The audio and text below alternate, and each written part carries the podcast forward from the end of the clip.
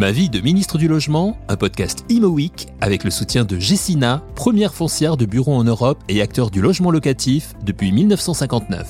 Aujourd'hui, Louis Besson. Louis Besson, vous êtes un des ministres du logement qui a le plus marqué les esprits, certes par la durée de vos fonctions, plus de cinq ans à ce poste en deux temps, détenant ainsi avec Jacques Barrault la durée la plus longue d'un tel portefeuille, mais aussi, surtout, par votre humanité, votre sens du dialogue et votre implication très forte dans l'ensemble des problématiques du secteur.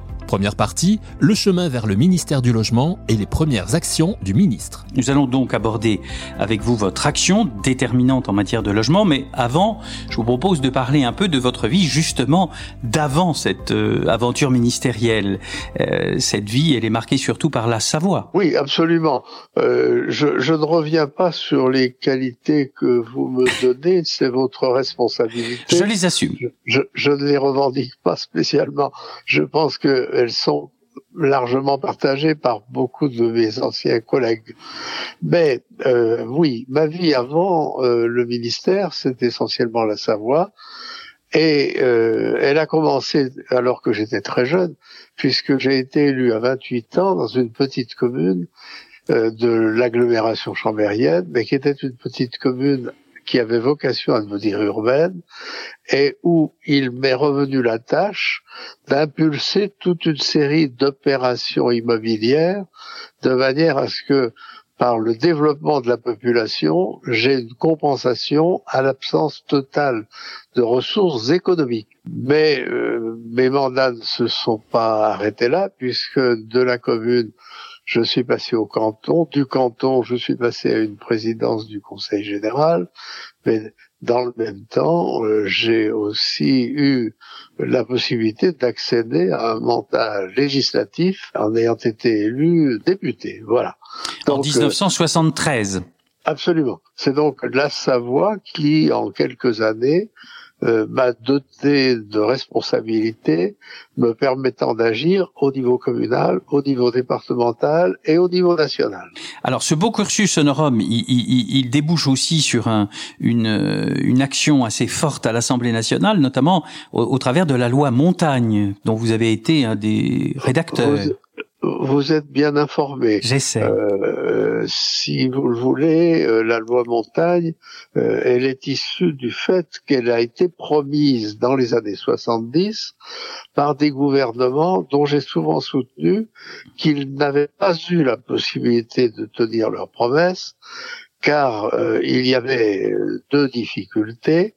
La tradition juridique française euh, n'admet pas facilement qu'une loi puisse viser une partie seulement du territoire. Par définition, une loi doit être nationale.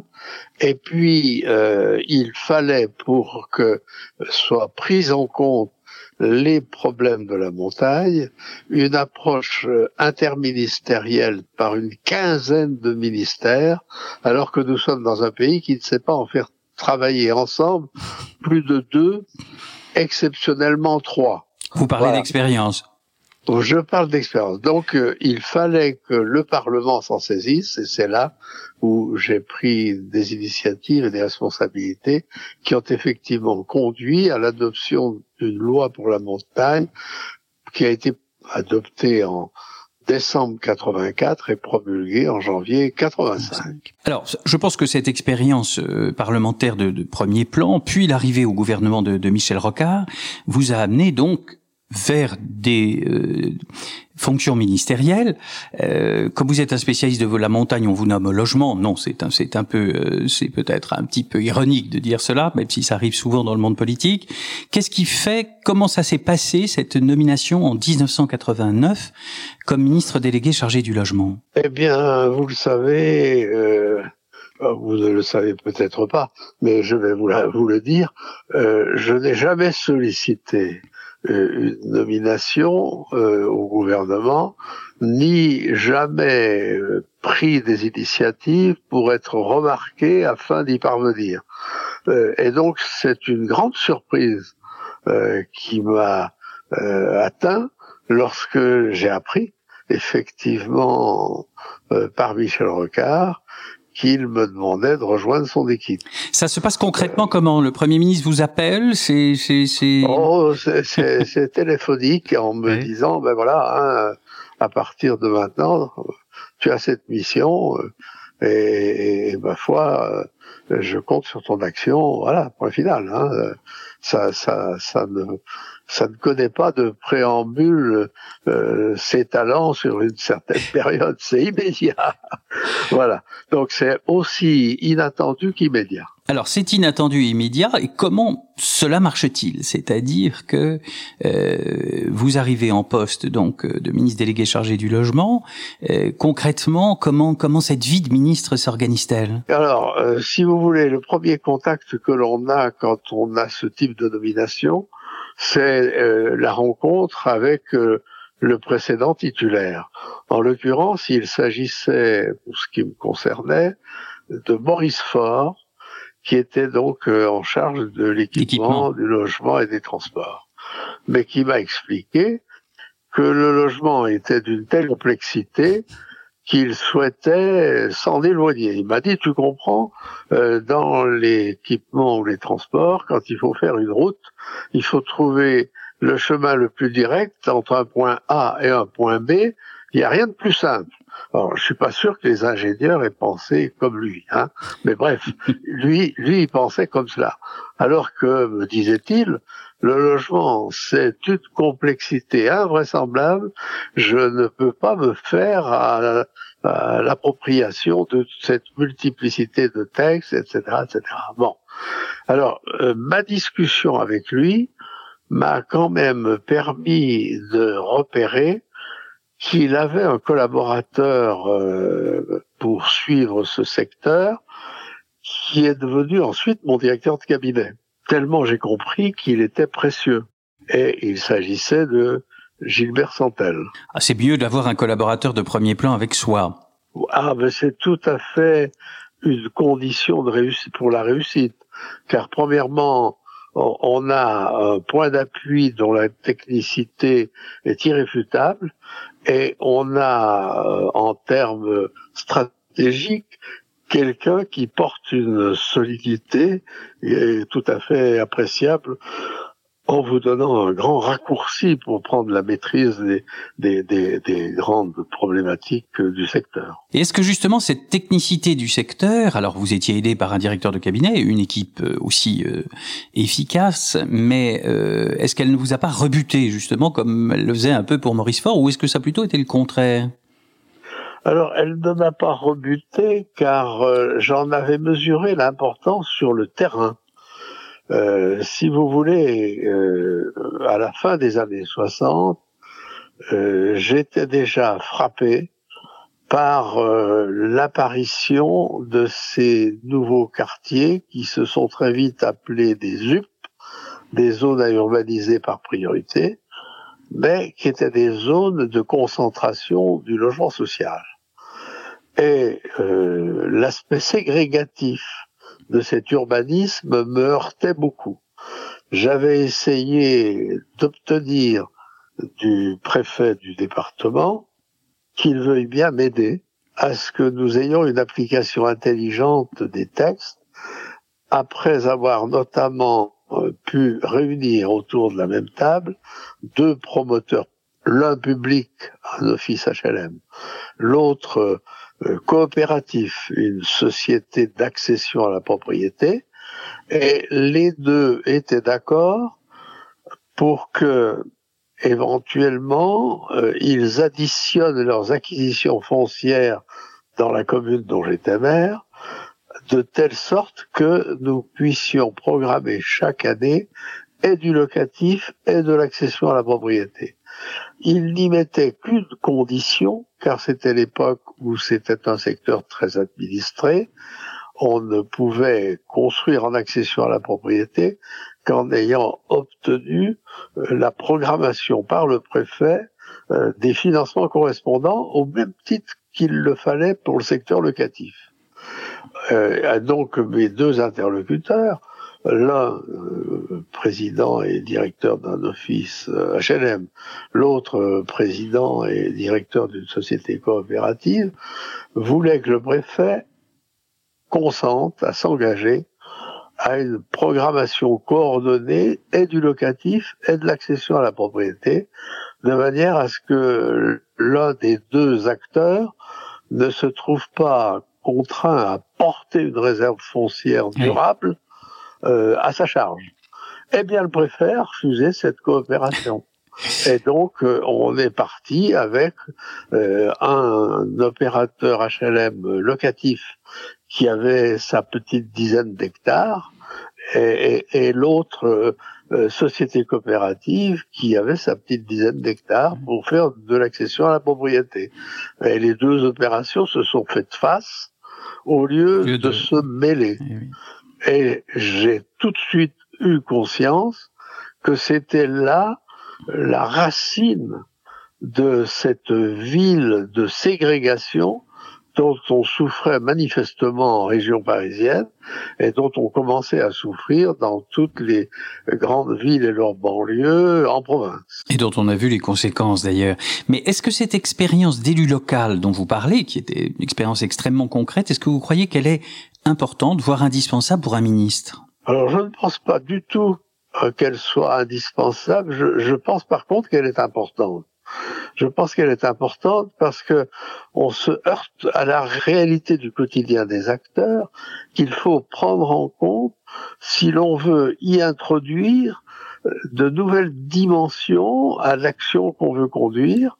Euh, il faut avoir le souci de la praticabilité de ce qu'on met en place et, donc euh, de la certitude que les mesures nouvelles puissent être prises en compte, mises en œuvre et quelque part euh, dès lors se concrétiser et avoir leur efficacité. Et lors de, donc, de cette première, j'allais dire aventure, je ne sais pas si c'est le mot, mais de cette première expérience gouvernementale qui va durer environ deux ans, puisque vous allez devenir ensuite euh, ministre euh, de plein exercice de l'équipement, du logement et des transports, euh, quels sont les points sur lesquels vous avez voulu euh, intervenir le plus rapidement? On se souvient notamment de la loi liée à la construction des maisons individuelles en 90. Oui, absolument. Euh, alors, euh, cette loi s'avère être indispensable parce que beaucoup d'accessions à la propriété tournaient au cauchemar par euh, des absences de garantie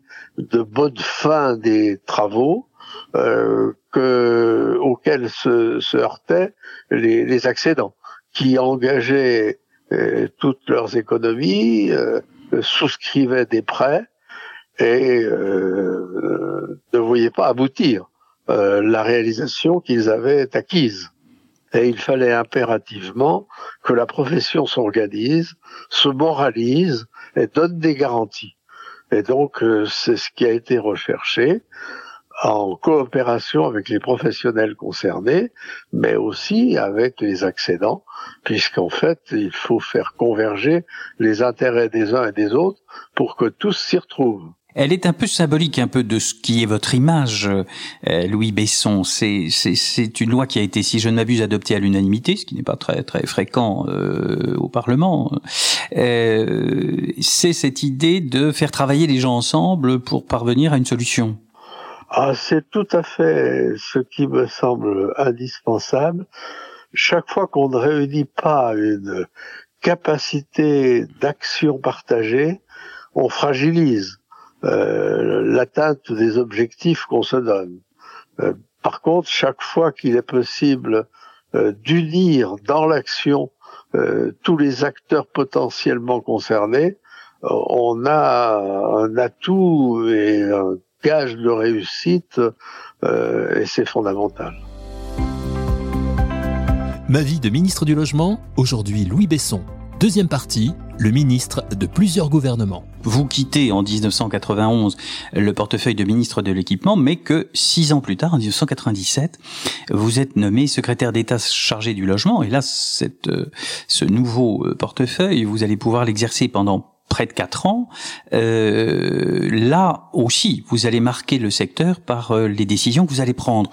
Quelles sont celles qui sont, à vos yeux, les plus importantes? Alors, euh, dans un premier temps, il m'a été possible, car euh, de la loi sur le droit au logement de 1990, qui avait été la loi la plus délicate et la plus indispensable de celle que j'avais pu faire aboutir pendant mon premier mandat ministériel, j'avais pu déjà relever les difficultés qui s'étaient présentées et qui, quelque part, compromettaient sa pleine efficacité.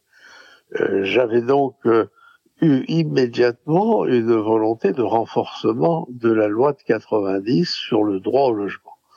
Or, euh, le gouvernement qui s'était constitué euh, mettait la lutte contre les exclusions au premier plan de ses préoccupations.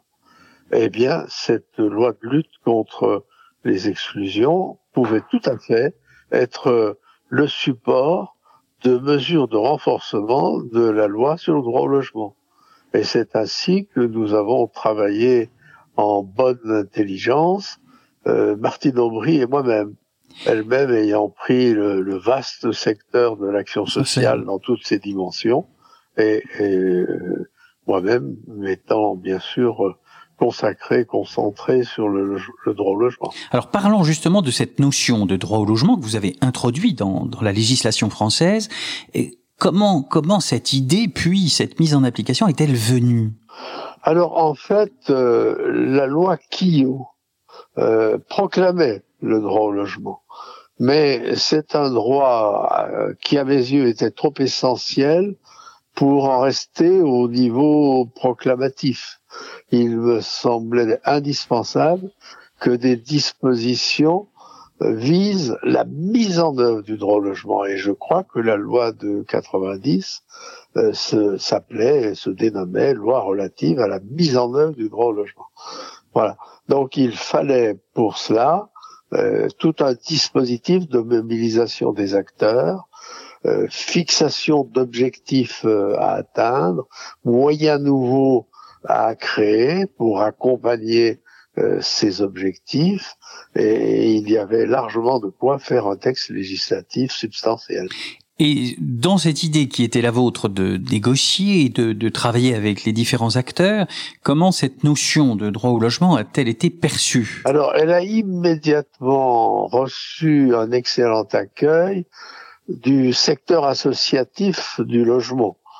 Alors bien sûr, on pense euh, à de grands acteurs comme la Fondation Abbé Pierre, euh, comme euh, ATD Carmonde, comme euh, euh, divers autres initiateurs de, de, de, de projets. je pense à Bernard Devers, qui m'a toujours dit, Habitat Humanisme, à partir des outils de la loi sur le droit au logement, a pu développer un patrimoine, a pu donc euh, euh, multiplier ses actions.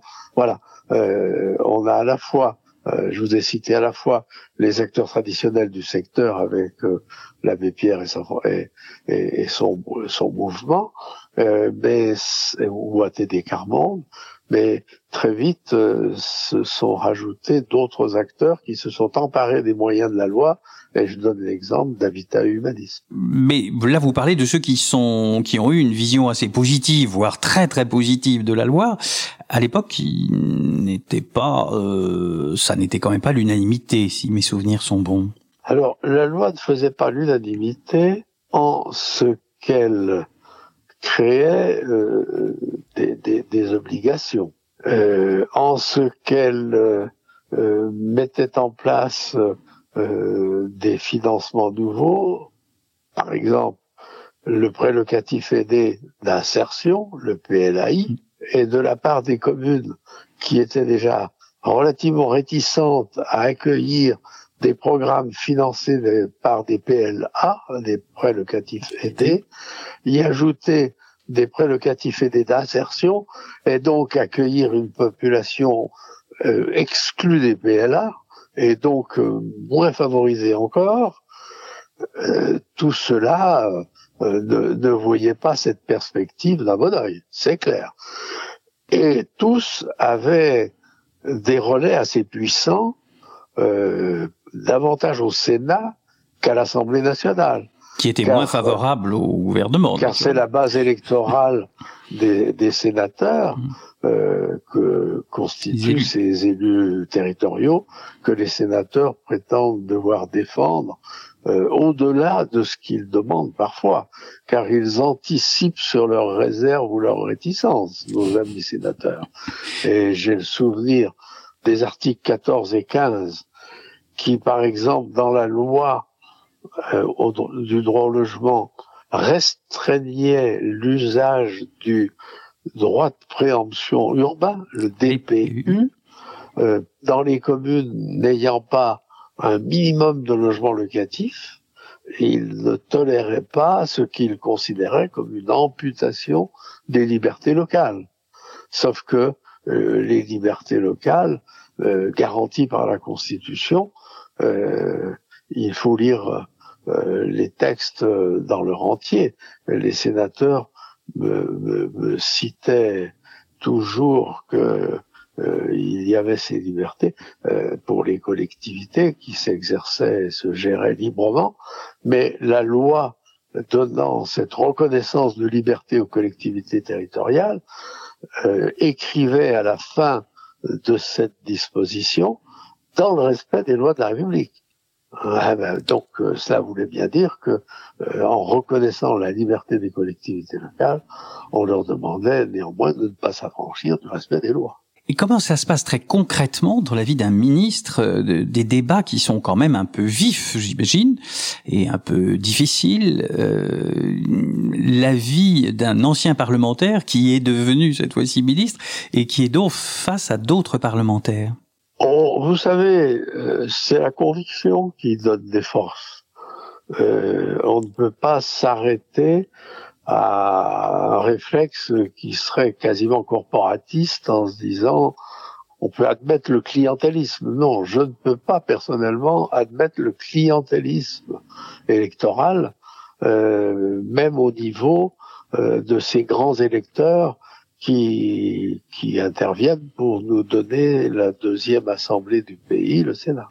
Et est-ce que dans, dans, dans une loi aussi importante, le soutien euh, du chef du gouvernement, en l'occurrence c'était Michel Rocard à l'époque, est important? Est-ce que pour un ministre euh, sentir que au sommet de l'État, même peut-être à l'Élysée, euh, il y a un soutien, c'est décisif? Alors, je dois dire que bien évidemment, euh, j'étais en j'étais en totale harmonie avec euh, le premier ministre euh, Michel Rocard et le président de la République François Mitterrand pour le premier mandat de ministre qui m'a été confié. J'avais cette ce double point d'appui. dans le second mandat, c'était le cas de Lionel Jospin. Je, je, je n'avais pas beaucoup de doutes pour Jacques Chirac car euh, entre 1992 et 1997, j'avais eu à présider le Haut Comité pour le logement des défavorisés, et chaque année, je conduisais une délégation des membres de ce Haut Comité auprès du Président de la République, auquel nous remettions le rapport d'activité de ce Haut Comité. Et on avait euh, à cette occasion euh, des échanges sur les propositions du Haut Comité et je sentais qu'on avait l'oreille de Jacques Chirac. Et quand j'ai quitté le Haut Comité et que je suis devenu ministre, eh bien, le président de la République recevait toujours les travaux du Haut Comité, mais il m'associait en tant que ministre, comme il associait le ministre du Logement pendant la période où je n'étais pas, moi-même, et euh, à plusieurs reprises, par exemple, lorsque a été créée euh, cette taxation des logements inhabités. Bon, euh, les logements vacants. Voilà. La réaction de Jacques Chirac a été spontanée. Et il a dit Ah, vous avez obtenu ça Eh bien, je vais vous faire une confidence. Je ne l'ai jamais obtenu de mes amis. Eh bien, je vous dis bravo. Voilà. Donc, on avait un président de la République qui ne s'est pas positionné en hostilité aux innovations législatives de ce type. Ce qui est intéressant, me semble-t-il, par rapport aux périodes un peu précédentes, vous parliez de la loi Quillot, qui avait été un peu un, psychodrame aussi quand même en partie, c'est qu'il y a quand même sur les notions de logement, il me semble aujourd'hui, grâce notamment à votre action, euh, souvent une forme quand même d'accord. Enfin, bien entendu, il y a des spécificités, mais il me semble qu'il y a plus d'accords qu'il n'y avait il y a 30 ans, euh, voire 40 ans, sur ces questions. Et alors là, oui, je suis de votre avis, euh, mais je pense que le débat politique lui-même, le progrès est venu euh, des, expressions de personnalités ayant leur autorité morale, euh, et on a cité l'abbé Pierre, on a cité ATD euh, ou Geneviève de Gaulle, j'ai cité Bernard Devers. Il est évident que ces personnalités changent la donne du débat en se faisant entendre. Du coup, le débat est devenu moins euh, polémique, je pense, quelque part. Euh, eh bien, il est devenu moins politicien. Ou voilà, je préfère que ça soit vous qui le disiez. Mais justement, en tant que ministre de cette période de cohabitation, comment avez-vous vécu ce moment J'ai l'impression assez positivement, pour votre portefeuille, naturellement? Eh bien, écoutez, je ne l'ai pas vécu avec euh, difficulté. Euh, mon souvenir a plutôt été d'avoir toujours eu, euh, oui, euh, des exemples de compréhension manifestés par le président de la République qui aurait pu être le plus représentatif de l'autre famille de pensée que celle qui était majoritaire au gouvernement. Et puis, quelques personnalités de, de, parmi les parlementaires dits d'opposition euh, avaient suffisamment d'attachement à des valeurs humanistes pour être au rendez-vous de certains choix. J'ai le souvenir, par exemple, que j'ai toujours pu compter sur les dispositions législatives allez, que je vais qualifier des plus audacieuses, des plus avant-gardistes, j'ai toujours pu bénéficier euh, de, de l'appui, par exemple, de Jean Briand, qui était député centriste de l'Aveyron, d'Étienne Pinte, ah qui était député maire de Versailles, mmh. et qui était gaulliste. Euh, je pourrais en citer d'autres, mais je vous donne ces deux euh, personnalités parce qu'elles ont été très actives pour faire basculer les majorités et les élargir et je leur euh, voue une grande reconnaissance. Ma vie de ministre du Logement, aujourd'hui Louis Besson. Troisième partie, un dossier difficile et la vie après le ministère. Parmi les autres dossiers que vous avez traités et qui restent, euh, il y a aussi la protection des gens du voyage, sur lequel vous avez beaucoup insisté et beaucoup travaillé. Euh, pourquoi cette préoccupation? Eh bien, parce que, si vous voulez, euh, il faut regarder ce qui se passe autour de soi, et même dans un département plus rural qu'urbain comme la Savoie, les gens du voyage euh, sont confrontés à, étaient en tout cas confrontés, ils le sont beaucoup moins depuis que la loi s'applique, à des difficultés euh, d'obtention de droits de séjour sur des terrains dans leur itinérance. Et quelque part, euh, on, condamnait ces populations à, une marginalité. Alors il y avait ceux qui se sédentarisaient et, qui faisaient des petits ghettos de pauvreté et, d'habitat misérable, ceux qui étaient plus à l'aise et qui restaient itinérants, euh, qui étaient chassés au bout de 24 heures ou 48 heures de, tout terrain sur lequel euh, ils décidaient de, de, de, de, laisser leur caravane. Bon, euh, il fallait organiser tout ça, voilà. Et c'était c'était indispensable de ne pas oublier cette composante-là de, de notre population. Et à cet égard, j'ai eu à entendre des propos que, que, que les, que la législation antiraciste devrait sanctionner. Mais j'ai eu à entendre euh, sur les bancs du gouvernement euh, s'exprimer sur les bancs du Parlement des parlementaires qui, me semble-t-il, euh, tenaient des propos tombant sous le coup des dispositions antiracistes. Et j'ai entendu des, des, horreurs qui m'ont été dites. Hein. Et, et, et, pratiquement davantage au Sénat qu'à l'Assemblée nationale. Et, et, je vais vous faire une confidence.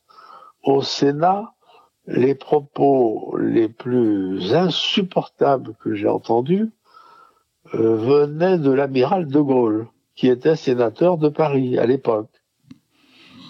Un concours de circonstances a valu que, à la fin de la séance du Sénat, je me retrouve à partir du Sénat en même temps que lui, et depuis l'hémicycle, je ne sais pas comment vous connaissez le Sénat, oui il y a, il y a ce grand escalier qui va en direction de, de l'extérieur du Sénat, et nous avons descendu marche par marche cet escalier côte à côte, euh, Philippe de Gaulle et moi-même. Et donc je lui ai dit, amiral, puisqu'il est même mieux qu'on l'appelle amiral que sénateur, je lui ai dit, amiral, vous avez tenu des propos euh, qui m'ont paru insupportables avec le nom qui est le vôtre.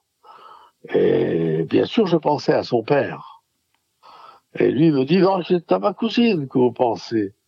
Mais faut pas l'écouter, elle a le syndrome de l'abbé Pierre. Voilà. Alors je lui dis, mais qu'est-ce que c'est pour vous le syndrome de l'abbé Pierre? Bon, euh, ce serait cocasse de vous le dire.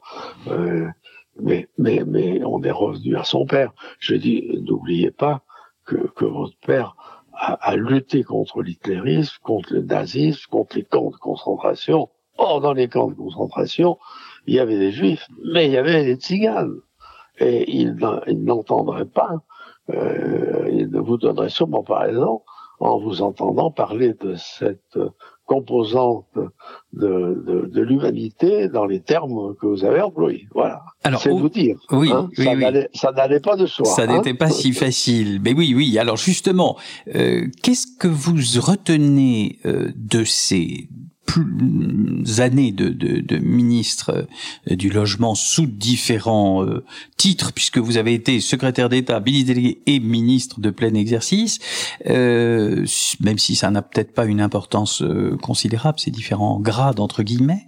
Euh, quelle est votre plus grand, plus grande réussite selon vous, ou ce dont vous êtes le plus fier, mettons?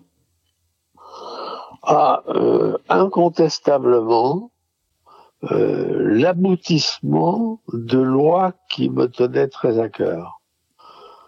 Euh, la loi sur le droit au logement, la loi sur le logement euh, des gens du voyage, sur l'habitat des gens du voyage plutôt que le logement, ce sont des moments très très forts. Bon.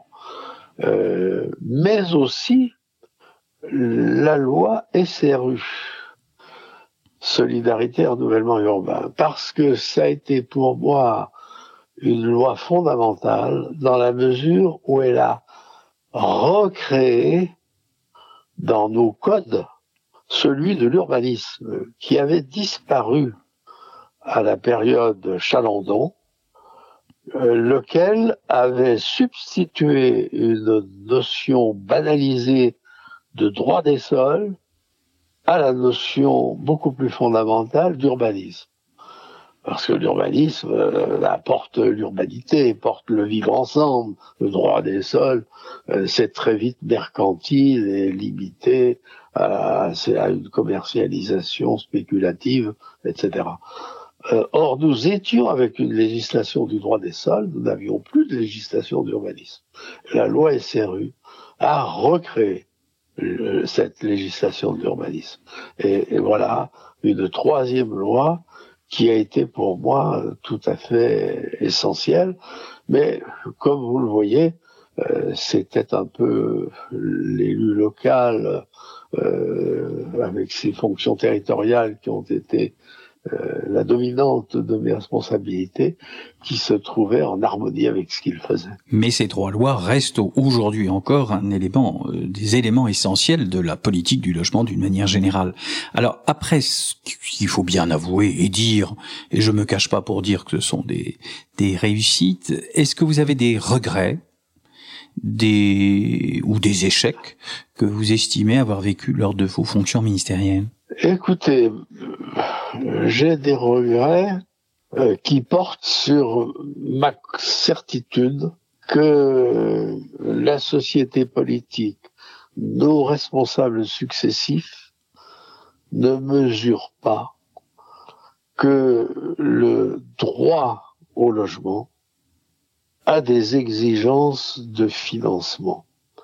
Et quand je vois, y compris le gouvernement d'aujourd'hui, qui est davantage soucieux de faire des prélèvements euh, sur les résultats des organismes HLM que d'avoir des ambitions d'amélioration qualitative de l'habitat locatif. Pour quelle raison le droit au logement ne serait pas le droit au logement aussi confortable que celui qu'on achète au prétexte qu'on le louerait et qu'on le qualifierait de social? Il y, a encore là énormément d'avancées nécessaires. Quand j'ai vu, par exemple, qu'il y a eu une mesure consistant à déduire de, des allocations logement la, la, réduction de loyer qui pouvait être consentie aux locataires par les organismes bailleurs, j'ai pensé que vraiment euh, c'était une pauvreté de, réflexion, un manque de, de, conviction quant à la, justice dont doivent bénéficier euh, nos concitoyens qui n'ont pas les capacités d'accéder à la propriété. De là, vous voyez, beaucoup, beaucoup, de beaucoup à faire. Choses à faire. Alors, cela m'amène à vous poser la question qui est quand même une question qui est posée à tous les ministres, euh, et notamment ceux du logement, le rapport avec la citadelle Bercy, euh, euh, dont on dit souvent que c'est elle qui essaye de couper euh, dans tous les budgets, et comment ont été vos rapports avec cette citadelle tout au long de vos... Alors, euh, les, les, rapports euh, avec les ministres euh, sont très bons, car ils ne vont jamais dans le détail. Euh, c'est l'affrontement des collaborateurs des deux ministères qui débouche souvent sur des tensions. Et j'avais toujours indiqué à mes propres collaborateurs ma disponibilité pour intervenir auprès des ministres quand vis-à-vis de euh, de, de, de, leurs interlocuteurs, ils n'étaient pas entendus. Enfin, quand avec leurs interlocuteurs des services, ils n'étaient ou des cabinets, ils n'étaient pas entendus. Et je peux même vous faire la confidence qu'une fois, euh, je n'ai pas obtenu un arbitrage favorable parce que quand il y a un litige entre deux ministères, il y a quand même des réunions que préside le Premier ministre qui sont des occasions d'arbitrage, hein, où, où, on tranche. Et, et, et, la plupart du temps, j'ai été soutenu par les premiers ministres. Une fois, je n'ai pas gagné. Je me suis autorisé, et il paraît que ça ne se fait pas dans la vie gouvernementale. Je me suis autorisé lorsque la loi de finances est venue en examen devant le Conseil des ministres, donc à l'Élysée, et on n'est plus dans les réunions préparatoires euh, qui se tiennent entre ministères ou à Matignon. Là, on est à l'Élysée pour mettre la dernière main au texte définitif. Il m'est arrivé de m'exprimer pour regretter que sur telle ligne, on ait amputé la dotation, euh, bon, un certain nombre de centaines de, millions à l'époque. Bon, voilà. Et, le président de la République m'a donné raison. Voilà. Donc, euh, et, mais il paraît que j'ai enfreint une sacro, une règle sacro-sainte. On, on, on, ne fait pas cela. Voilà. Bon. Mais est-ce qu'on peut vous demander sur quel sujet, puisqu'on est aux confidences? Non, c'était c'était un sujet où, où, par ricochet, euh, c'était les aides au logement qui, qui souffraient, quoi. Hein, voilà. Bon, mais, mais, il paraît que ça se fait pas, donc euh, je, je n'en tire pas gloire et je n'incite personne à suivre cet exemple. Mais je veux dire par là que euh, le poste de ministre du logement, c'est un poste de combat. Il faut, il faut être dans une attitude combattante devant le Parlement, dans les réunions interministérielles, euh, voilà, euh, et, et, et, sur le terrain, parce que euh, vous, vous, êtes toujours face aux acteurs concrets.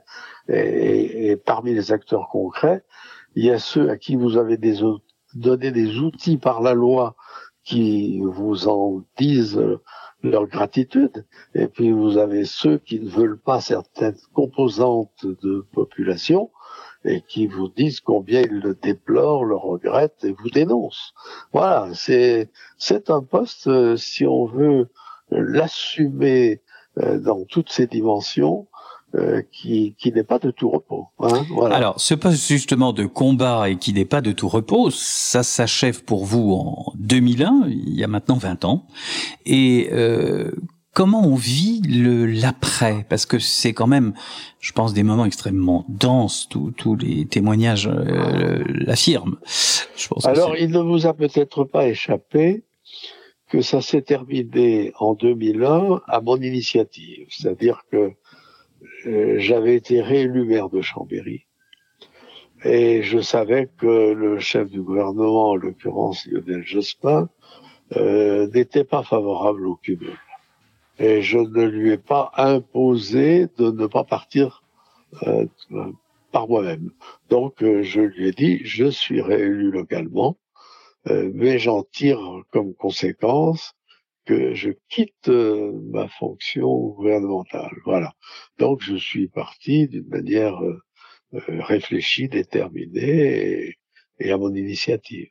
Mais justement, ce choix d'être, redevenir un élu local de, plein exercice, on va dire, devenir maire, après être ministre, comment est-ce que ça se passe concrètement? Ah, Toujours des choses qui me oh, bah, fascinent. pour moi, ça se passe très bien parce que euh, ma culture politique est plutôt territoriale que nationale.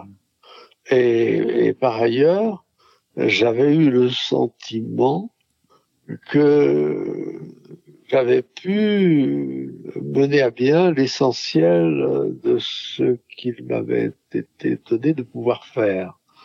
Euh, je me souviens euh, de mon directeur de cabinet en 1900 97 quand je suis revenu et je lui avais dit voilà il faut que nous avancions euh, dans une amélioration de la loi sur le logement il faut que nous avancions euh, dans le domaine euh, de l'urbanisme il faut que nous avancions euh, dans la prise en compte des besoins plus spécifiques de certaines populations, et j'avais parlé des gens de voyage.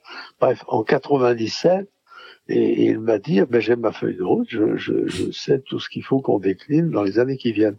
Or, quand vous êtes arrivé au bout de votre feuille de route, bah, il y a une sérénité, euh, on peut passer à autre chose. Bien sûr, mais on me dit, mais je, je, je, je, je n'ai pas été ministre, que quand même les, euh, le chauffeur, les, les, les, les, les avantages de la République, je ne sais pas très bien, les, les, la joie d'être ministre, d'être très attendu, sans doute d'être très aimé, parfois critiqué aussi, ça se quitte sans regret? Bon, écoutez, je n'ai jamais été très sensible à cette forme de griserie. c'est peut-être ce qui fait aussi votre aspect tout à fait euh, exceptionnel, on va dire, ou en tout cas. Euh, oh non non non non non. Euh, je, je, je veux pas que vous disiez exceptionnel parce que c'est trop valorisant. Euh, j'accepte euh, le mot atypique. Disons atypique. Et donc atypique, quelques mots sur le justement sur l'après, puisque vous êtes redevenu donc un, un élu local de premier rang euh, en quittant euh, votre poste de ministre. Euh, vous vous êtes euh, réinvesti dans la vie locale avec autant de, de facilité qu'avant ce poste ministériel? Absolument. Je n'ai aucune hésitation à vous répondre d'une façon très catégorique. Est-ce qu'on peut dire quelques mots de la Savoie que vous donc que vous avez oh, représenté pendant des années? Puisque nous avons beaucoup parlé de logement, euh, la Savoie, c'est votre territoire. Ah ben absolument. Euh, J'en suis natif, issu d'une famille euh, dont les deux branches en sont originaires depuis des siècles. Oui, oui, absolument. Et c'est à partir de là que j'avais forgé mes convictions pour la décentralisation, bien sûr. Mais vous êtes toujours resté fidèle à ces questions et à ces problématiques du logement. Après mon départ euh, de la responsabilité du ministère du Logement euh, en 1991, euh, je me suis très largement impliqué dans la création de la Fondation des Pierres, comme je l'avais fait après la montagne, dans la création de l'Association nationale des élus de la montagne, dont je suis d'ailleurs devenu le président fondateur. Il me semble en effet qu'une structure militante, euh, permanente, euh, active, est la meilleure garantie d'un suivi euh, d'un texte, de la complexité et de l'importance de celui dont on a parlé. Et je crois que dans les deux cas, c'est une présence assurant une continuité de mobilisation citoyenne qui n'est pas sans effet positif pour les décisions qui sont prises et pour la vigilance qui est exercée pour la bonne application du texte législatif euh, en question. Louis Besson, merci. Merci à vous. Je crois qu'on a pu avoir un bon échange. Ma vie de ministre du Logement, un podcast Imo Week avec le soutien de Gessina, première foncière de bureau en Europe et acteur du logement locatif depuis 1959.